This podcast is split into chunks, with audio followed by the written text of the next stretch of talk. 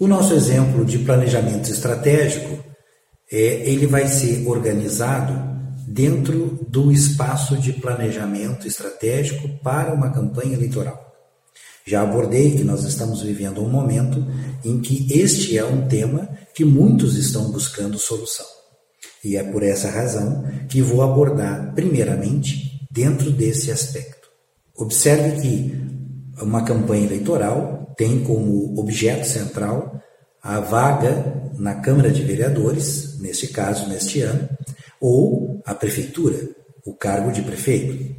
Portanto, é uma luta por busca de poder. Isso é mal ou é bom? Isso não é mal nem bom. Isso só depende de quem e como vai buscar esse espaço.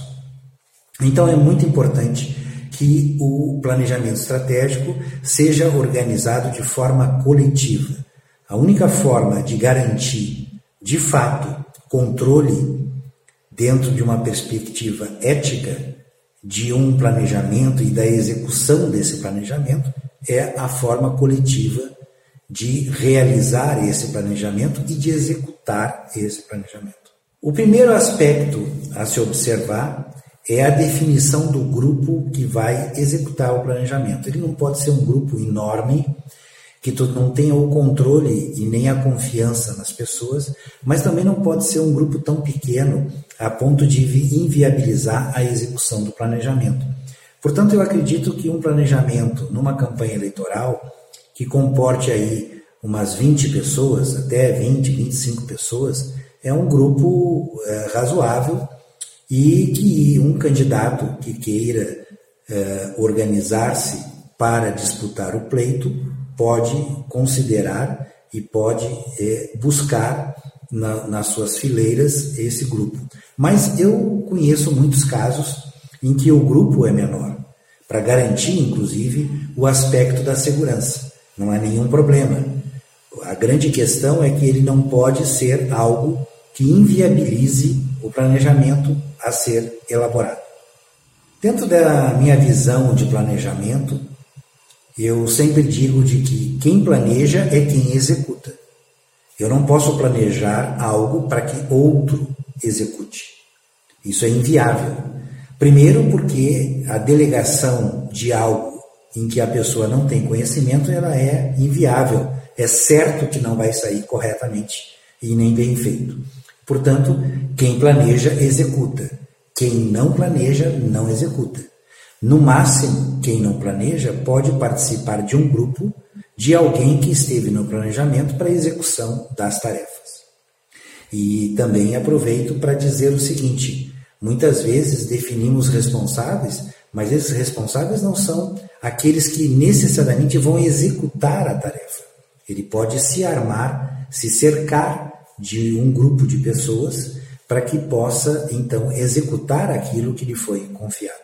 A elaboração de um planejamento estratégico passa necessariamente por alguém capaz de coordenar o processo, que tenha uma visão ampla do processo de planejamento propriamente dito. É, não é bom que alguém sem o conhecimento técnico de planejamento elabore e conduza o grupo nessa perspectiva, porque algumas tarefas são deles de forma precípua e isso não pode ser por alguém é, que não tenha a experiência, a expertise para coordenar um processo de planejamento. Isso é super importante ficar bem claro. As pessoas sempre me perguntam, mas Anirati, o planejamento leva muito tempo? Sim, leva muito tempo. Mas esse é um grande investimento que tu pode fazer na tua campanha eleitoral na tua empresa ou na tua vida pessoal. Porque o planejamento, é, ele é um conjunto de elementos que vão te organizar a aplicação dos teus recursos. Portanto, mesmo que ele leve muito tempo, não é problema. Pelo contrário, é aí que está a solução dos teus problemas. O planejamento, ele tem início, meio e fim. Mas durante esses momentos, é necessário que possamos escolher uma pessoa com perfil adequado para é, dar continuidade à execução de tudo aquilo que foi definido até o processo final de avaliação.